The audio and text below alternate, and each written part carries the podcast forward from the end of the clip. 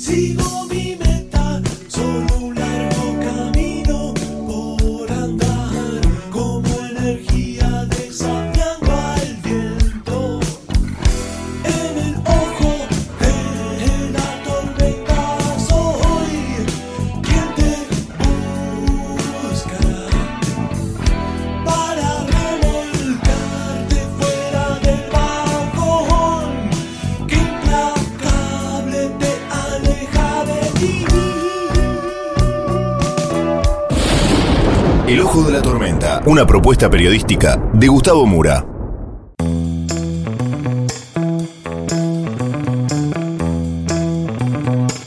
Bienvenidos al Ojo de la Tormenta. La tapa de hoy es de Estados Unidos a Rusia. Vamos entonces con los temas del día de hoy en este breve sumario.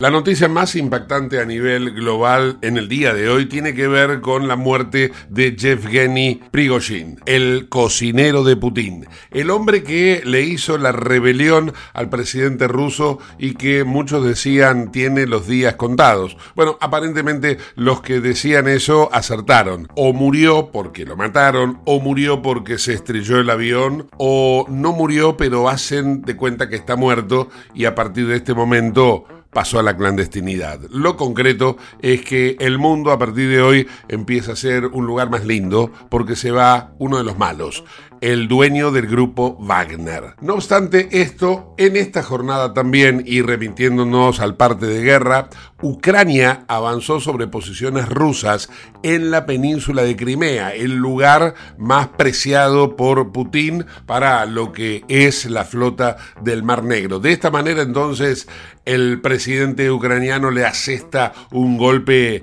letal, podríamos decir, al abastecimiento ruso porque no solamente los deja con los puentes rotos para la logística, sino que al mismo tiempo les destruyó la base misilística desde donde allí apuntaban y ponían prácticamente en jaque de modo permanente a la ciudad de Kiev, la capital ucraniana. Decíamos en la apertura, la tapa es de Estados Unidos a Rusia, porque en esta jornada se lleva a cabo el debate en el Partido Republicano para definir quién va a ser el segundo en las primarias del año próximo. ¿Y por qué decimos el segundo? Porque en realidad el primero ya está cantado, es Donald Trump, le lleva más de 40 puntos de ventaja a su inmediato perseguidor que es Ron DeSantis, el gobernador de Florida. Pero los que van segundos quieren estar en ese lugar porque podrían acceder al primer puesto en caso de que Donald Trump termine en la cárcel como consecuencia de los problemas judiciales que acarrea o fuera de la carrera presidencial. Lo concreto es que hay una serie de aspirantes al segundo lugar, pero habrá que ver cuáles son los que realmente pueden acceder a él. De esto vamos a hablar con el analista político Alberto Peroch desde los Estados Unidos. Al mismo tiempo, hoy tenemos las historias del profe Piñatelli que están muy vinculadas a la realidad que vive la Argentina en esta jornada. ¿Por qué? Porque los saqueos que ayer poníamos de nota de etapa que se habían dado en diversos puntos de nuestro país, hoy recrudecieron, fueron mucho más eh, visibles porque abarcaron el conurbano bonaerense y el profe Piñatelli en esas historias que nos trae desde siempre, bueno, hoy nos cuenta que la Argentina en la época colonial ya había sufrido un saqueo muy importante. Todo esto y mucho más en el ojo de la tormenta.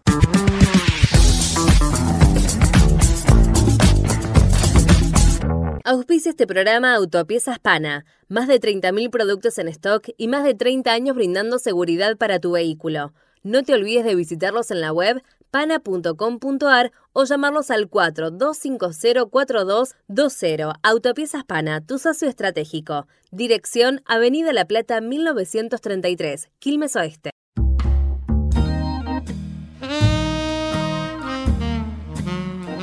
Estados Unidos comienza a definir cuál va a ser su candidato presidencial en el Partido Republicano. Están hoy, comienzan los debates, hoy miércoles 23 de agosto comienzan los debates, que de alguna manera todos creen, todos consideran, y ahora lo vamos a dilucidar, el debate es para ver quién va por el segundo puesto, porque el primer puesto cortado solo está Donald Trump a pesar de todos sus problemas. De esto y de todo lo que, eh, las consecuencias que podría llevar a acarrear, vamos a hablar con el analista político Alberto Peroch, que está precisamente en Estados Unidos, en el estado estratégico, podríamos decir, de Florida. Alberto, ¿cómo va eso? Bueno, muchísimas gracias por la oportunidad. Encantado de estar con ustedes. Uh, mire, estoy en el estado Florida, es la joya de la corona de, de, democracia, sí. digámoslo así, no demócrata, porque se ha vuelto un estado republicano. Claro. Pero mucha gente confunde la palabra democracia con demócrata y sí, son sí. dos cosas completamente casi opuestas en este momento por la forma como se están comportando. Ya de esta manera se dan cuenta de que yo soy conservador, yo soy republicano, no uh -huh. solo eso, soy constitucionalista, ¿ok? Y soy bastante patriota. Yo me hice americano hace unos años, este, con muchísimo orgullo. Siempre fui fanático de Estados Unidos y lo vi como el país número uno. Y creo que tiene la gran labor de ser un poquito el policía del mundo debido a la posición de responsabilidad que tiene mundialmente. Ya lo ven que cuando baja en el ranking de poder Estados Unidos, ya ustedes ven la situación internacional, cómo se desarrolla y cómo los regímenes internacionales de los malhechores se dan rienda suelta a la fantasía donde Estados Unidos no interviene. Ahora, claro, claro. no todo lo que hace Estados Unidos es correcto, se han cometido muchos errores, eso hay que hacer analítico, pero en este momento, para describirle a ustedes lo que está pasando aquí y que yo personalmente nunca pensé poder ver en mi vida, en los 23, 24 años que llevo aquí en Estados Unidos, es notar que nunca hemos estado tan cercanos a ser una república bananera como mm. en este momento, por su forma de llevar a cabo lo que es todo el proceso legal y la justicia, que yo nunca pensé que se pudiera llegar a estos niveles de desesperación. ¿Por qué uso la palabra desesper desesperación? Pues doy cuenta que esta administración, entre todos sus fallos, entre todas sus falsedades, entre todas sus motivaciones de poder que puedan tener, están como apagando incendios ante una situación que es verdaderamente inverosímil. Entonces, voy a lo que estábamos hablando. Hoy finalmente llegamos a la fecha de los debates y efectivamente, como bien hoy se dijo, este, esta es una pelea por el segundo puesto entre el lote que ha quedado atrás de participantes que ven una oportunidad basada solo, única y exclusivamente en el hecho del mal comportamiento de esta administración que maneja la justicia, como dijimos, a lo, a lo, a lo castrochavista. ¿ok? Mm. Misma agenda, pero en inglés, ¿ok? Donde en cualquier momento se podría resbalar Donald Trump, que está de primero absoluto en las encuestas, sólido, y más lo tratan de acribillar, pues bueno, más sólido se pone porque la gente empieza a despertar y se empiezan a dar cuenta de la exageración de lo que está pasando aquí. Entonces, quería yo darles a, conocer. Nuestro gobernador, el cual de Santis es tremendo gobernador, me atrevería a decir gobernador número uno en los Estados Unidos, este, y tiene una cartilla de éxito, una boleta de éxitos muy buena. Ahí está Florida, donde les voy a decir un, una cosa así simpática, por decirlo así. Hace un año y medio en Florida uno llegaba a un semáforo de una vía principal y de vez en cuando veía una placa, una chapa, no sé si ustedes dicen placa o chapa, pero del carro, de los automóviles, y veía una amarilla de Nueva York. Y uno comentaba, oye, mírame este que tan sur está, perdido por aquí. Claro. ¿Ok? Porque nosotros estamos bien al sur y ellos están al norte. Ok, se ve que no le gusta el frío. Ese era el comentario hace un año y medio. Hace una semana estaba yo en un semáforo con unos amigos en el carro y le juro que era de tres canales. Había un tipo de Nueva York, otro de Connecticut y había otro de Delaware. ¿Ok? Claro. Detrás teníamos uno que me pasó, porque mientras yo comentaba me pasaron, era de California. Acabo de hablarle de estados que son netamente manejados por demócratas y Nueva York y California están en líder en verdaderamente en situaciones difíciles. La gente se está mudando a Florida. Los que no lo quieren creer hablan de clima nada más. Yo hablo de clima de impuestos, de clima político y de todo un tipo de cosas que de verdad es, está liderizando Florida y se le debe al gobernador. El gobernador ha sido acusado porque dicen que no es un tipo muy leal. Acuérdense que quisiera aclararle a la gente que estos debates son por el lado del Partido Republicano. Son los Son- republicanos, sí. Exactamente, de la primaria. No metamos en cuenta lo que pueden ser demócratas e independientes, que allí varía mucho la situación, obviamente. Estos son demócratas, o, eh, republicanos, perdón. Sí. En el, dentro de ahí viene muy criticado el gobernador por un par de leyes fuertes que él quiso emancipar y fortalecer, que ya que existían, sobre lo que son leyes de inmigración. Por eso ustedes ven que la inmigración internacional o lo que está pasando, vamos a llamarlo inmigración, lo que está ocurriendo con la frontera, que es una frontera abierta hoy en día, y han pasado 8 millones de personas indiscriminadamente, empiezan a ir a dónde? A los pueblos donde son más latinos. El preferido es Florida y el gobernador ha sido muy duro para evitar que nos caiga en nuestro presupuesto una situación de estilo ciudad santuario donde de verdad hay gente en la calle, no hay capacidad de albergar tanta gente que ha venido, es una lluvia, es un chaparrón de gente incontrolable. Con eso sube el crimen, con eso sube toda una serie de circunstancias financieras, donde la matemática no es una opinión y de verdad que en, en parte financiera no hay dinero para aguantar un influjo así. Y lo vemos en los estados demócratas que ahora empiezan a quejarse de un mal que han propiciado ellos. De otro lado, está muy criticado el gobernador Ok, obviamente esto no asentó muy bien con los latinos, que evidentemente tendrán hermanos, familias, primos que están tratando de entrar a los Estados Unidos y se encuentran en una situación de disgusto. Pero también ha sido criticado por el hecho de que no ha sido muy leal debido a que su posición como gobernador la obtuvo en su momento en una campaña muy buena que tuvo, que estaba bastante baja hasta que logró que Donald Trump lo apoyara y de ahí se disparó la campaña del gobernador, se volvió gobernador y va a esta segunda vuelta.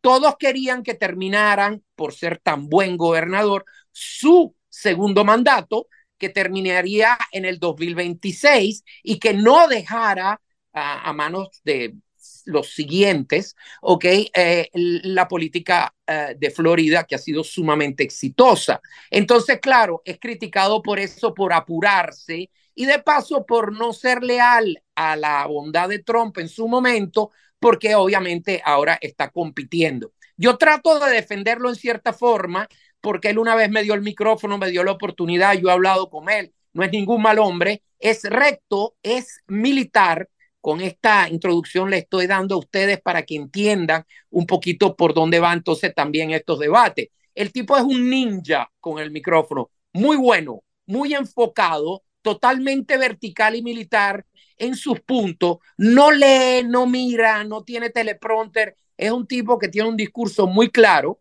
Es un tipo que tiene hijos pequeños, por lo tanto no se le puede atacar en ese sentido. Está muy bien casado este, y tiene una boleta perfecta. Lo que pasa que dicen, no, no fue leal a Trump, debería no atacar a Trump y unirse a Trump. Sí, lo que pasa es que ese segundo puesto que se ganó, obviamente, y que está un poco distanciado, porque de verdad que Trump le lleva una gran delantera, el gobernador hace lo que puede, pero también se anotó porque si se llega a resbalar Trump, todos hubiesen dicho, caramba, ojalá se hubiese inscrito y ojalá hubiese un DeSantis entonces como alternativa. Usted me entiende. Encima de eso, todo el grupo que viene más atrás y viene bien distanciado, que están a un solo dígito de porcentaje de popularidad, el gobernador es el único que está en dos dígitos y por ahí se le acerca Vivek Ramaswamy, que es uh, también representa clases minoritarias, porque también él es hindú, este, es un hombre, llamémoslo de color, si queremos decir de esa manera, eso no tiene ningún problema.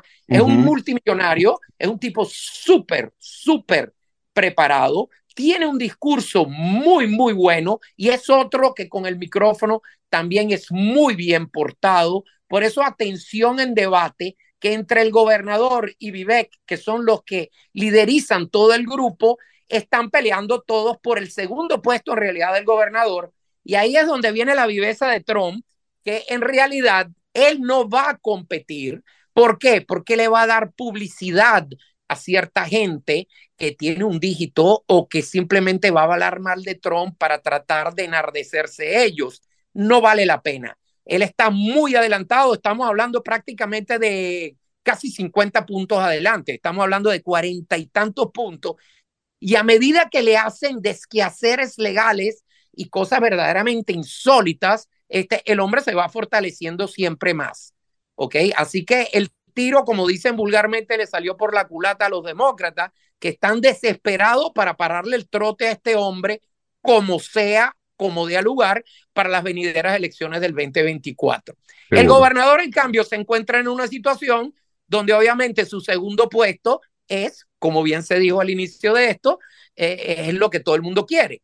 Y entonces, claro, va a estar doblemente pre presionado. Trump va esta tarde en un programa que hicieron pregrabado, pero no porque eh, Trump uh, falle en un momento en que quiera hablar, es porque ustedes recuerdan que el gobernador de Santis se lanzó en la plataforma de Twitter con sí. Elon Musk y salió mal el tiro porque tuvieron tanta afluencia de gente que la plataforma no mantuvo en vivo. Mientras tanto que esta vez con Tucker, que es este hombre que, para la gente que no lo sabe, fue eliminado de Fox, que era el canal conservador número uno, que llevaba 75% de la audiencia nacional, fue eliminado a, favor de los demócratas que por dentro de la junta directiva metieron a gente que en realidad tratan de parar el trote del canal también como ente principal para los conservadores, que de verdad no tenemos mucha voz en capítulo, porque si ustedes ven en las, las radios y los canales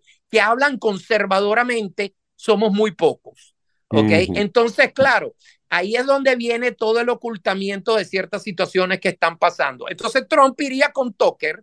Este es un hombre que jala millones a la misma hora que Tucker, están haciendo esta tarde. Tucker es, vamos a aclarar algo, Alberto, para quien nos está escuchando, es ese conductor que trabajaba en Fox, que se llama Tucker Carlson. Y, Eso es eh, correcto.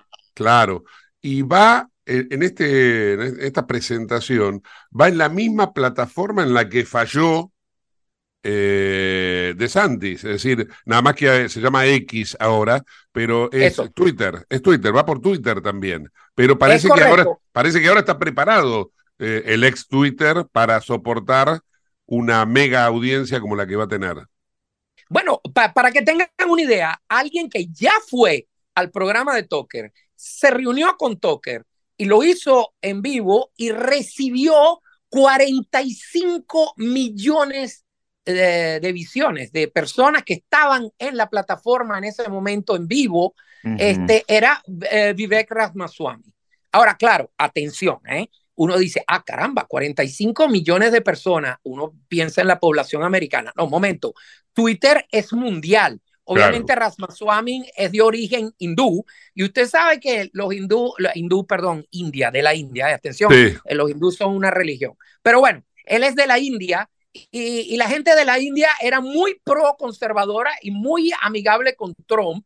El primer ministro lo era, tenía una recepción absurda. Y como este es conservador también, Vivek, este, los indios dirían, caramba, este es uno de nosotros americanos que en realidad este, podría representarnos y de verdad muy serio. 45 millones de personas, pero eso es mundialmente, ¿ok?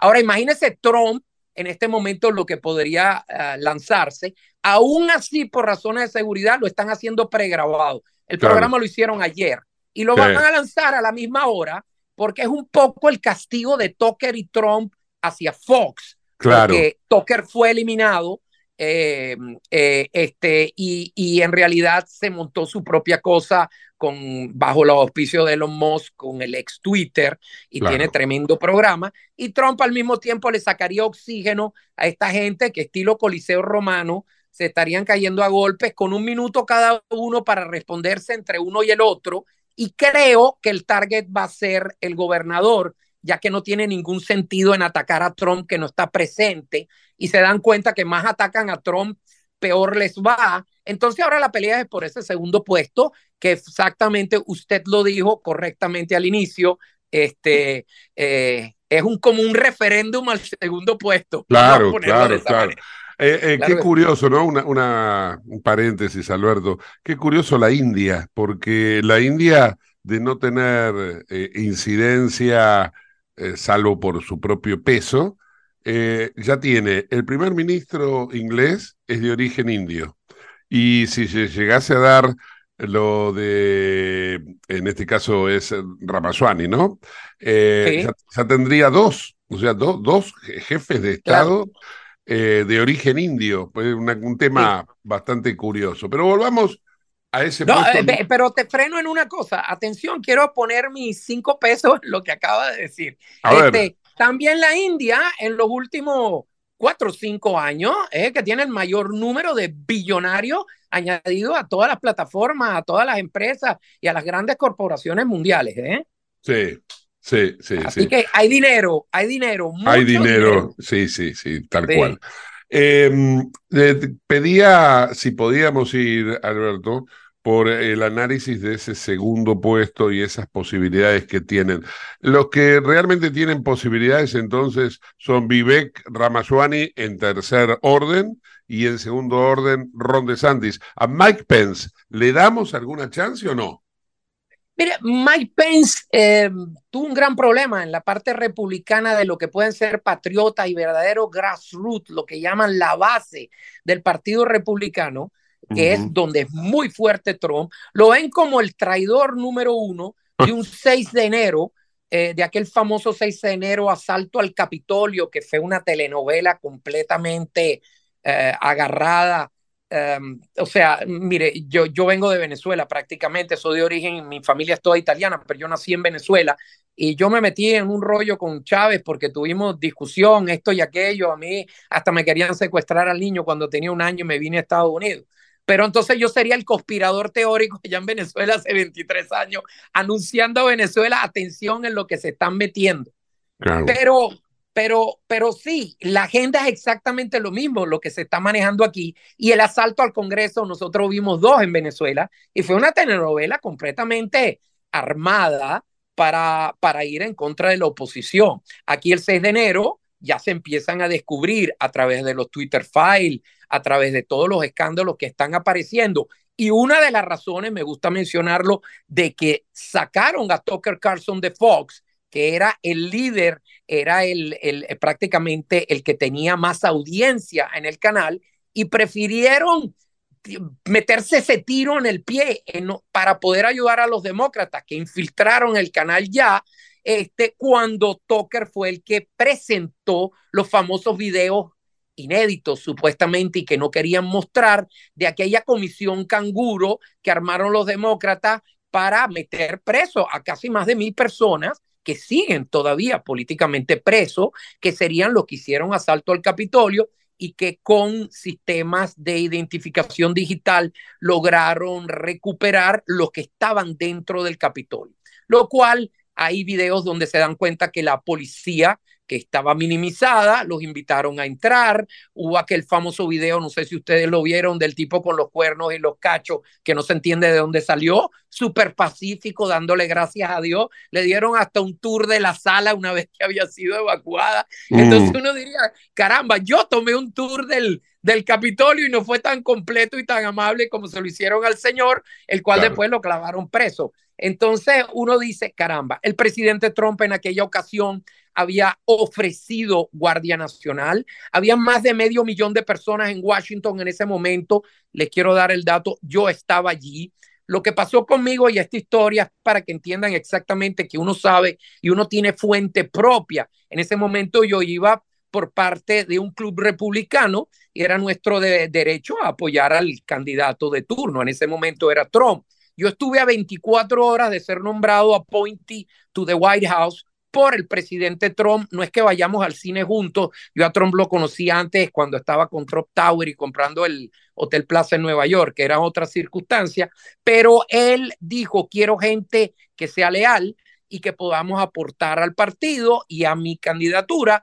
Y me sacaron a mí porque yo era activista y usaba un sombrero vaquero y me metía en todos lados. Me dijo, mira, este es el tipo. Y él me dijo, bueno, este es Perosh, bien, estudió aquí, estudió en Washington, ciencias políticas, esto y aquello. Bien, yo voy a, a Georgia y en Georgia todos sabemos lo que pasó, fue una tragedia, ahí fue donde perdimos el Senado y perdimos todo prácticamente, en lo que hoy se está discutiendo como la trampa de Georgia, fíjense ustedes, este, la historia se repite y, bueno, el presidente dijo, pónganme en el escritorio, regreso de Georgia y se lo firmo. Yo tenía que ser appointee de White House y formar parte de cuatro personas para el bienestar latino trabajando desde la Casa Blanca. Obviamente después de la debacle de Georgia, el presidente tenía pecados más grandes que freír y obviamente no se firmó ese papel. Entonces, esto para que entiendan dónde yo voy. Obviamente yo estaba en Washington ese 6 de enero, este, yo oí el discurso del, del presidente en vivo, yo estaba con este grupo entrevistando gente debidamente identificado y como estaba ahí temprano desde la mañana, mucha gente se empezó a ir hacia el Capitolio con las palabras de Trump diciendo, por favor, pacíficamente. Es un derecho constitucional marchar y esperar unos resultados de un debate constitucional que estaba siendo uh, llevado a cabo en el Capitolio, donde Pence, voy al tema y a la pregunta suya, se presentó con una corbata azul, ¿ok? Cuando generalmente se usa la roja, y esa era la señal de que en pleno Capitolio, en plena sala, él no iba a hacer absolutamente nada para romper el voto a favor de una investigación y parar la nominación de Biden. Y allí en efecto no lo hizo, y allí es donde viene la parte donde invitan a entrar para poder interrumpir las de deliberaciones constitucionales. Hay dos horas de tiempo para deliberar hasta que haya una suprema duda de será que las elecciones estaban trucadas o no. Había medio millón de personas en Washington, una chispa hubiese encendido eso y efectivamente buscaban eso como excusa para poder parar las deliberaciones. Y lo lograron. Hoy en día está saliendo el escándalo que fue algo hecho adrede, a conveniencia, y, a, y allí lo tienen. Esa es la respuesta de lo que sufre Que fue como el que tiró debajo el autobús finalmente a Trump en momentos que ahora se está redimiendo porque se dan cuenta que fue toda una trampa en la cual cayeron. Entonces, ¿qué pasó? ¿Por qué yo no estoy detenido? Porque yo nunca entré al Congreso. Yo me paré nueve cuadras antes en mi camino, esperando que todo el mundo adelantara, y yo me paré un momento a comer algo porque no había comido nada, y yo sinceramente, en mi inocencia, si queremos decirlo de esa manera, yo ya me sospechaba algo, me dije, oye, esto va a jalar tiempo, la gente va a estar afuera, van a esperar un reporte, vamos a ver qué pasa. En cambio, terminó en tragedia. Cuando salgo del restaurante, me llama un amigo mío que estaba en parte de mi grupo, era parte de mi grupo, y me dice, pero yo estoy a las puertas del Congreso, estoy con mi esposa, ¿vienes o no?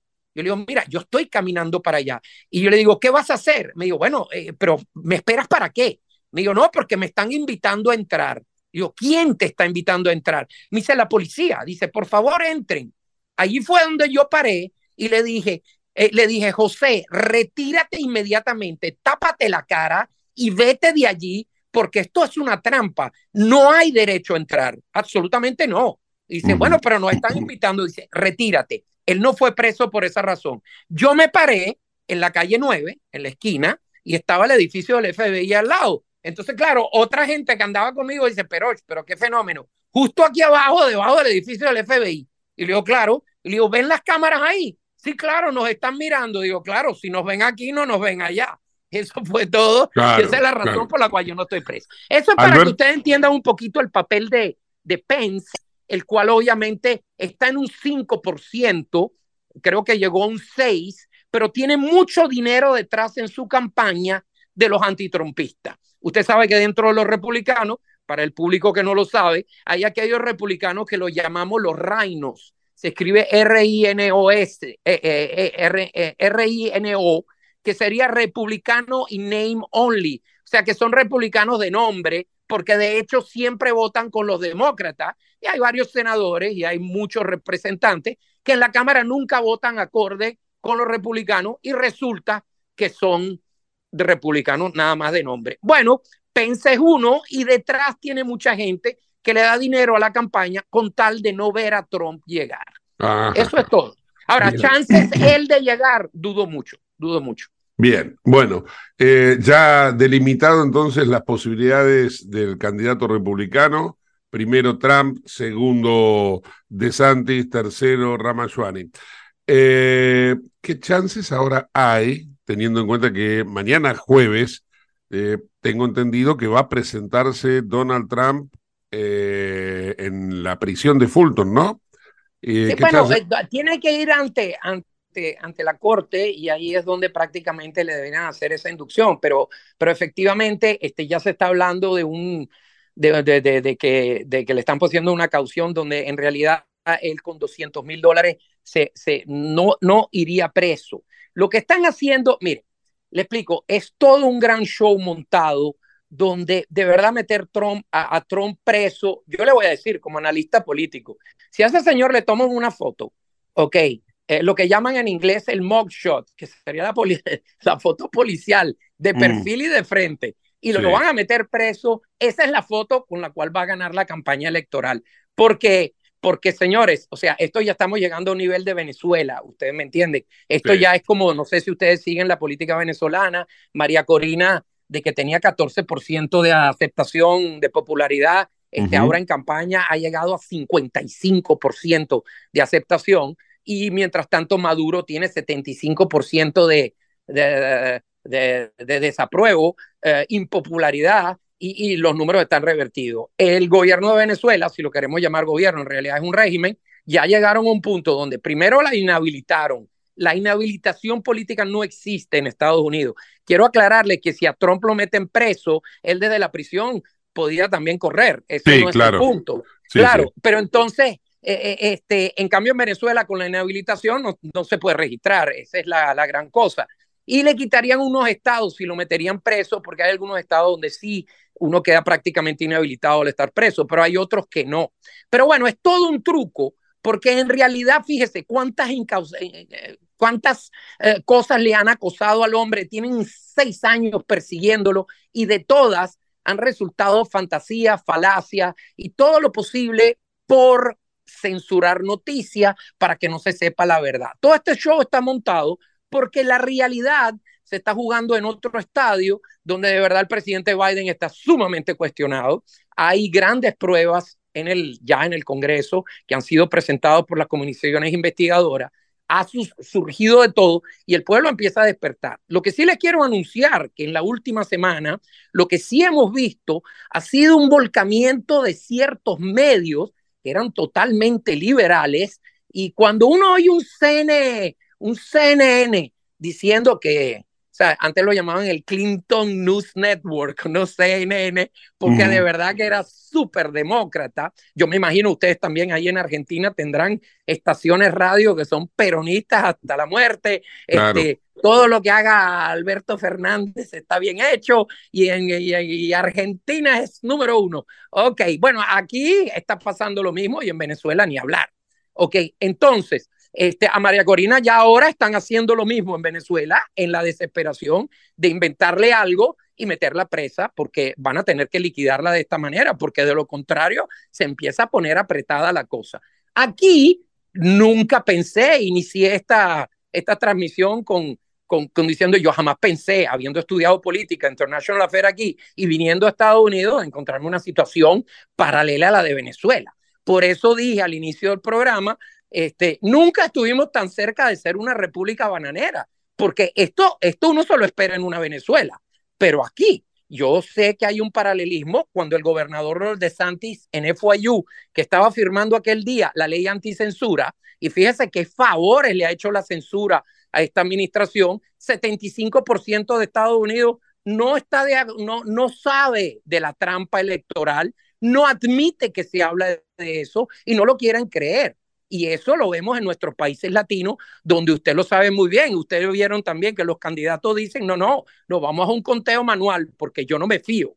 Eso quiere decir que, eh, y el mismo gobernador que está ahora corriendo, de Santi, aquí eh, puso una policía electoral y le dijeron que era un dictador, que, que era eso. Y cómo no, fíjese, la ola roja en las elecciones del 2022, cuando se llama de ola roja, se hablaba de un tsunami en realidad, porque debido a las condiciones en las que está Estados Unidos después de dos años de esta administración demócrata, bajo Biden, este, la gente está tan brava que dijeron, aquí viene una ola roja que van a recuperar toda la parte del Congreso, etcétera, etcétera. ¿Cuál fue la única ola roja que se verificó? Fue aquí en Florida, porque se tomaron medidas antifraude totales, totales. El resto del país Ustedes se dieron cuenta que la famosa ola roja, no sé, ¿qué, ¿qué, ganamos? Unos puestos en el Congreso, que de paso vienen los reinos y votan en contra, por lo tanto está balanceado. Tenemos un nuevo Speaker of the House allá en el Congreso, que sí, pelea, y como ven, los republicanos eh, ladramos mucho, pero no terminamos de morder. Y me vuelvo al caso de Biden y su hijo, donde hay pruebas impresionantes de corrupción claras y aún no pasa nada. Entonces, ¿cuál es la manera? Vamos a, cada vez que le encontraron una cuenta, cada vez que encontraron algo, un vestigio de verdad, de decir, oye, esto es increíble, ¿cómo hicieron esto? ¿Quién aprobó esto? Y mira lo que hay, a cada rato están metiéndole algo a Trump al día siguiente como para apagar ese incendio y que se hable de Trump nada más.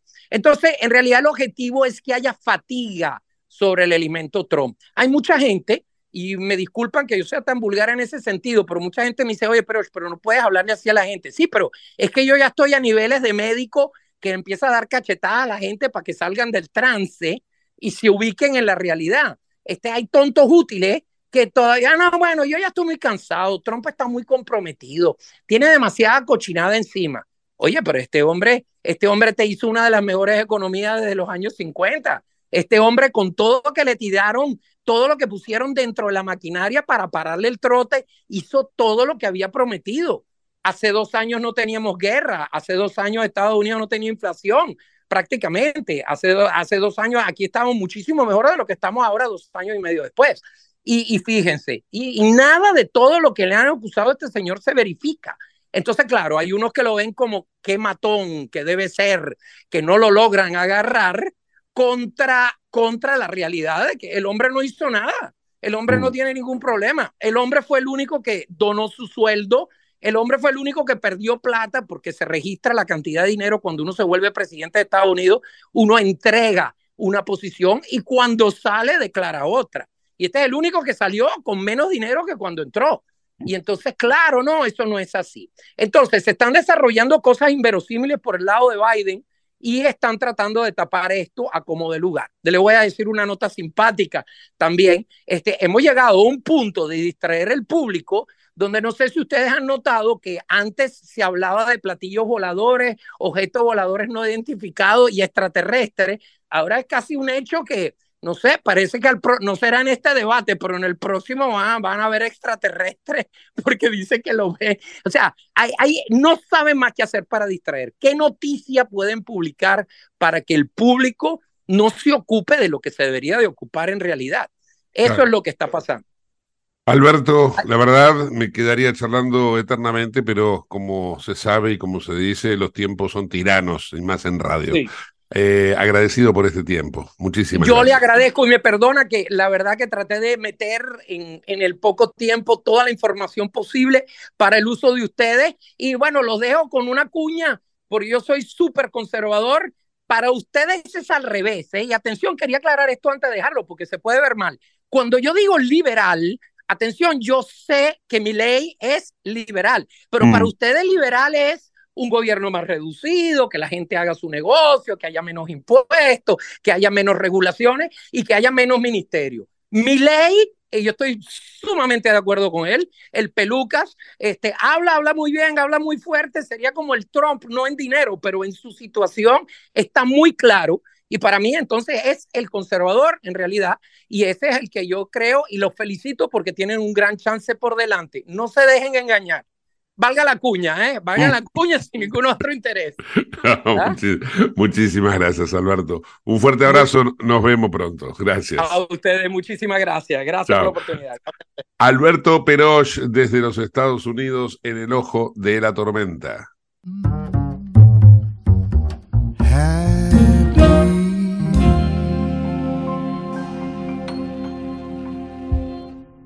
En Lubestop Banfield te revisamos el auto y le hacemos el cambio de aceite y filtros en media hora. Lubestop Banfield es un lubricentro integral donde también podés cambiar las pastillas de freno de tu vehículo. Lubestop está en el SINA 471 Banfield. Y si no podés traer el auto, te hacemos el service a domicilio. Instagram y Facebook, Lubestop Banfield. Ahora vamos a hacer una breve pausa de aproximadamente cuatro minutos y continuamos con el ojo de la tormenta. No te vayas. En el ojo de la tormenta yace un niño asustado. ¿Tenés Galicia? Tenés que saber algo. ¿Tenés alguna duda? Tenés alguien que te escucha y te da atención 24/7. ¿Tenés ganas de hacer algo? Tenés muchos beneficios en lo que más te gusta. Tenés ganas de no hacer nada. ¿Tenés una app para hacer todo desde el celular sin moverte del sillón de tu casa? Tenés todo para vivir un día a día mejor. Tenés Galicia. Tenés Galicia.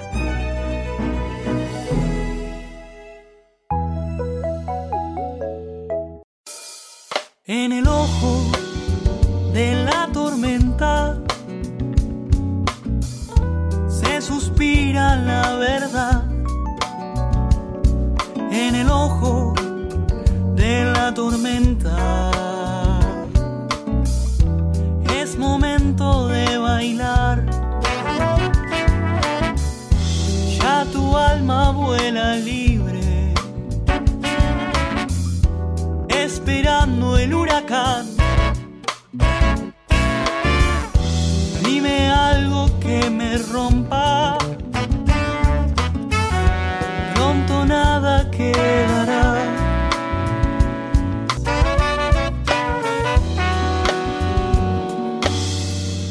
Auspicia este programa CRIBE. CRIBE es un centro de rehabilitación integral que está ubicado en Villa Ballester, provincia de Buenos Aires, certificados con normas de calidad ISOIRAM. El centro CRIBE ofrece, entre otras terapias, tratamiento de rehabilitación por ozono. La página web es www.cribe.com.ar, sino en facebook.com barra cribecom. CRIBE queda en Independencia 5182 Villa Ballester. Los teléfonos 4768-6774 o 4767-6296. CRIBE, Centro de Rehabilitación Integral Belepoc.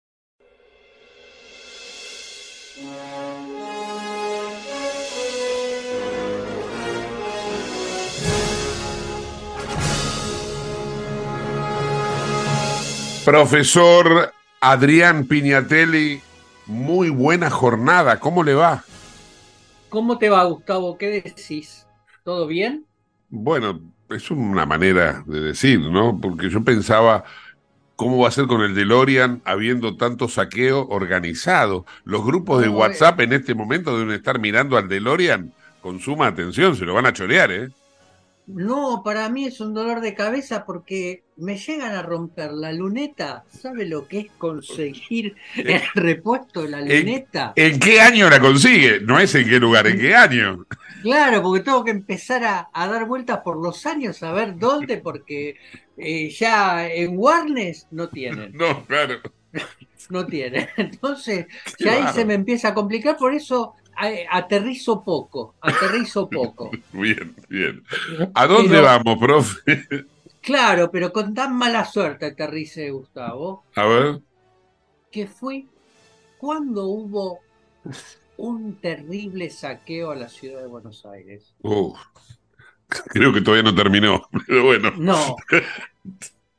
Ahora estamos viendo saqueos en el conurbano, ¿no? Sí, Eh, y en, en- tal vez en algunos puntos, algunos comercios muy identificados en la ciudad de Buenos Aires. Pero cuando hubo un gran saqueo de la ciudad, que no tenía las dimensiones de la ciudad que tiene ahora, sino estamos hablando de 1852. a la fecha, ¿eh? Batalla, batalla de Caseros, 3 de febrero de 1852. Sí, Eh, recordemos, en, en- en- en terrenos ahora donde está el Colegio Militar de la Nación, hubo una terrible batalla entre las fuerzas federales de, de Rosas contra las, las, de, Ur- las de Urquiza. sí, Urquiza salió vencedor, ya al mediodía se, se sabía acá en la ciudad que Rosas había sido derrotado.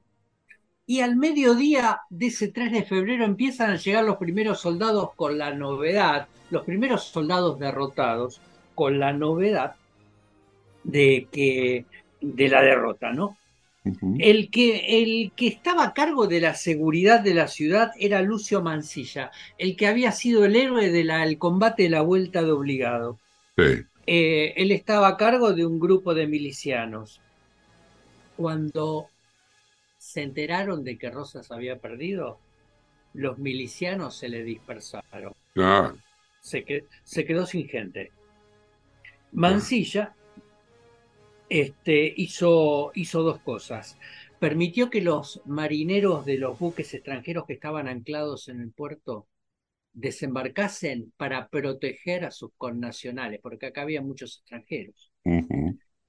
Y lo segundo que hizo Mansilla, se subió una fragata francesa y se salvó. Y, y se tomó el, el buque, como usted Y decía. se, to- y se tomó el buque. La- la- las primeras víctimas fue, fue la pulpería de Daniel eh, Bertola, que estaba en la calle Larga de la Recoleta. La calle Larga de la Recoleta es eh, Avenida Quintana, eh, donde se- le, le desmantelaron la pulpería y a él lo hirieron de un balazo.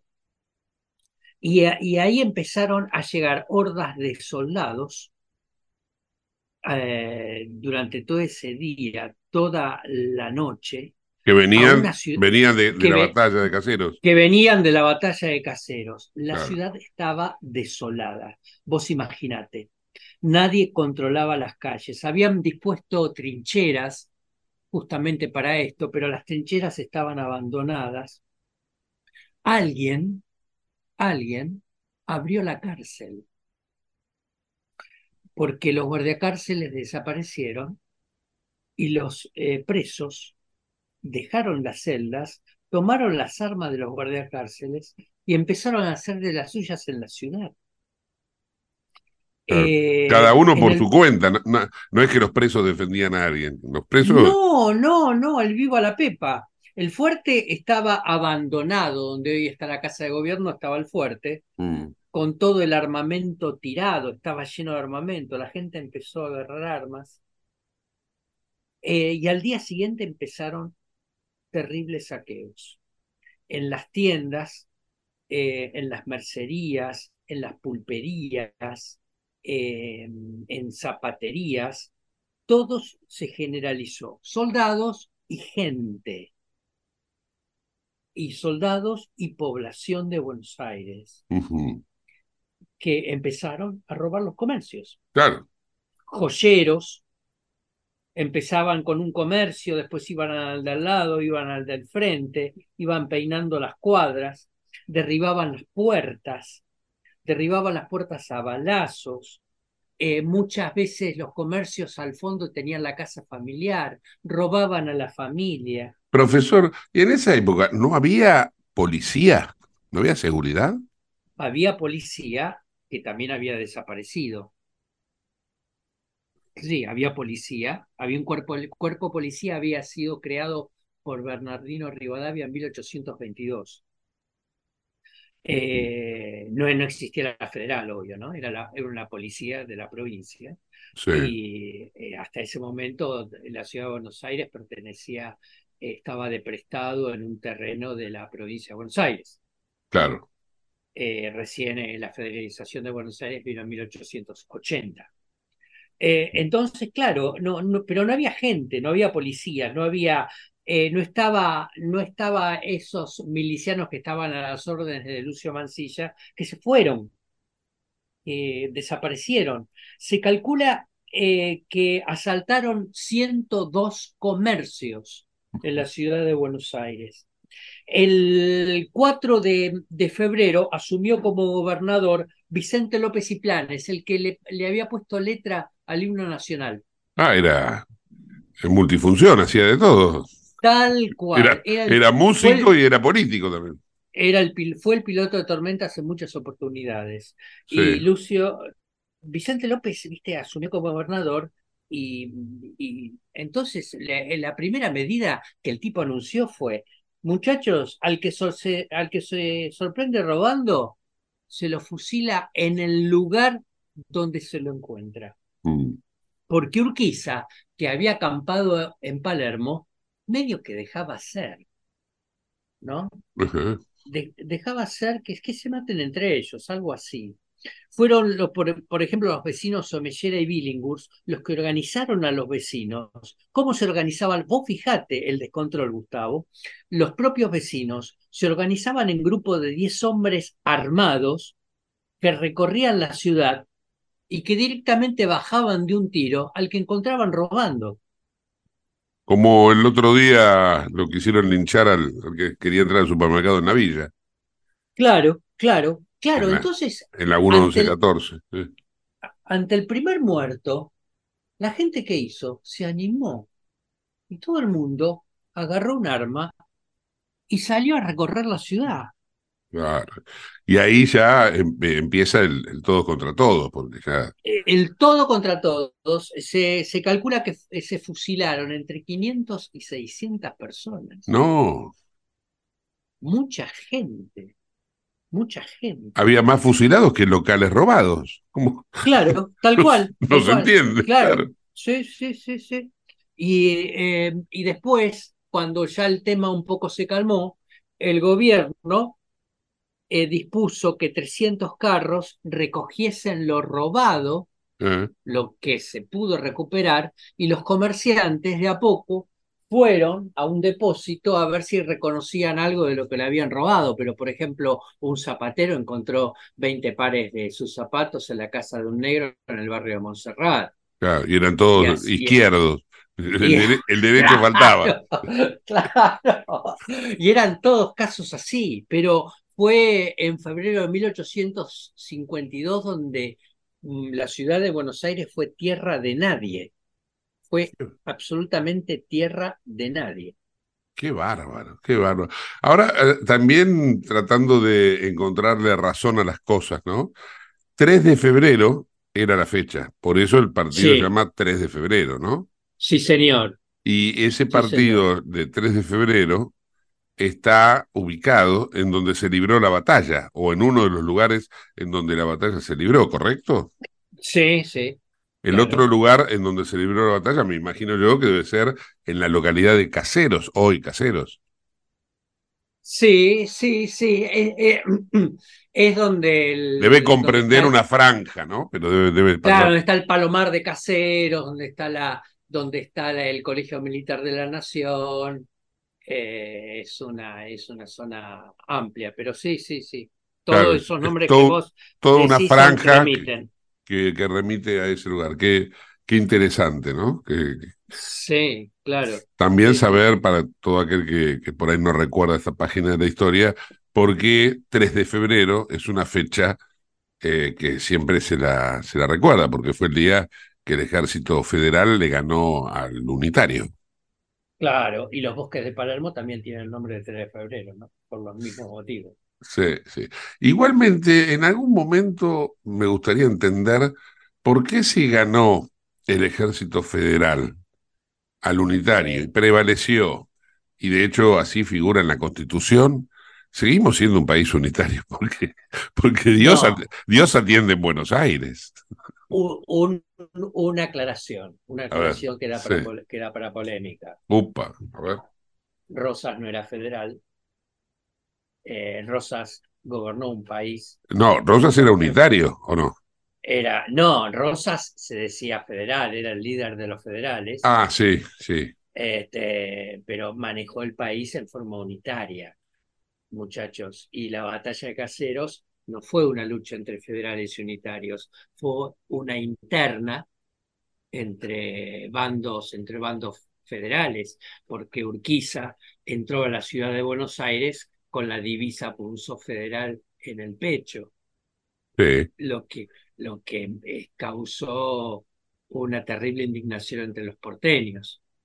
Eh, es decir, fue una, fue un, fue una disputa interna entre dos líderes, ganó Urquiza, ganó Urquiza, pero no era Claro. eh, el bando unitario contra el federal, eso no existió, no existió. Fue una lucha de poder, quedaron después amigos. El que ayuda a Rosas en su exilio, Rosas estuvo exiliado 25 años en Gran Bretaña, el que lo ayudó monetariamente eh, fue Urquiza el que le mandaba dinero. Y cuando Urquiza lo asesinan en el Palacio San José en 1870, la viuda le sigue mandando dinero a Rosas Interesante. ¿Y por qué? por la palabra que había tomado su marido con Rosas, de ayudarlo monetariamente. ¿Pero por qué eh, Urquiza lo ayudaba si lo había derrotado en el campo de batalla? Y pero yo te derroté, Gustavo, pero eh, vos sos de Racing, yo soy independiente y el otro día nos vamos de vacaciones juntos, estamos todo bien. Te cargo un poco y listo y seguimos, seguimos en la nuestra. Los dos eran estancieros, los dos eran, digamos, empresarios, los dos son, eran hombres de poder, donde dirimieron, dirimieron sus disputas en una batalla. Mm, claro. Vos ganaste, yo perdí. Bueno, me, Es- to- me to- me tocó irme, pero este, seguimos siendo amigos. Es cierto que yo me había olvidado que Rosas era federal, ¿no? Pero ¿por qué en ese momento trascendió que era una, una batalla entre unitarios y federales? Y porque el país estaba partido del medio por la famosa grieta entre unitarios y federales, porque el país estaba, estaba eh, sumido en una espiral de violencia, eh, de autoritarismo eh, muy importante. Si bien la violencia había parado un poco, pero el país era manejado con mano de hierro por una sola persona una sola persona que durante 25 años, que fue el tiempo que estuvo en el poder, atrasó al país, no le dio una constitución. Eh, entonces, este, era una disputa entre libertad y sojuzgamiento, era una, eh, eh, eh, los emigrados unitarios que estaban en, en Uruguay, ese era el discurso. Che, luchemos por la libertad del país. Y algo de razón tenían, porque cuando Rosas fue derrocado, el primero de mayo de 19- 1853 ya teníamos una constitución. ¿Y, y quién era en esa época el líder de los unitarios? Y el líder de los unitarios eh, tenía, bueno, Echeverría se había muerto en el 51, estaba, por ejemplo, Alberdi, estaba Sarmiento, que igual todo eso se pelearían entre ellos, ¿no? Porque eran todos unitarios, pero bueno, Sarmiento se peleó con Urquiza, se pelearía con Alberdi, este, pero era, eran más o menos eh, Salvador María del Carril, eh, Agüero. Qué barro, Alberdi, que es el, el creador de la Constitución, era unitario. Sí, claro. eh, Unitario, ¿en qué sentido? Era opositor a Rosas, era Claro. opositor a Rosas, era, era, era, eran todos opositores a Rosas, eran toda gente que se tuvo que ir por pensar distinto. Qué La verdad bárbaro. es. Sí, sí. Bien, profe, gracias por traernos otro retazo de la historia. Nos reencontramos la semana próxima. Será hasta la semana que viene, Gustavo. Abrazo.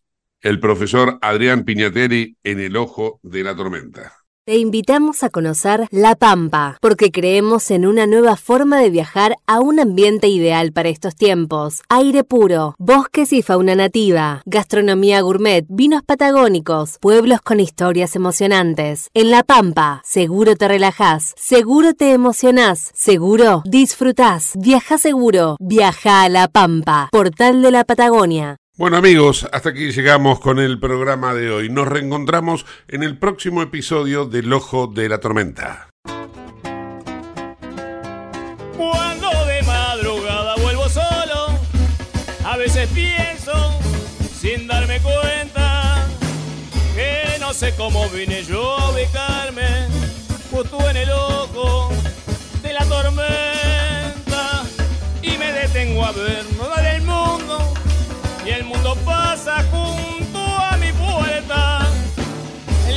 La llave gira ahí por la cerradora, la noche oscura conmigo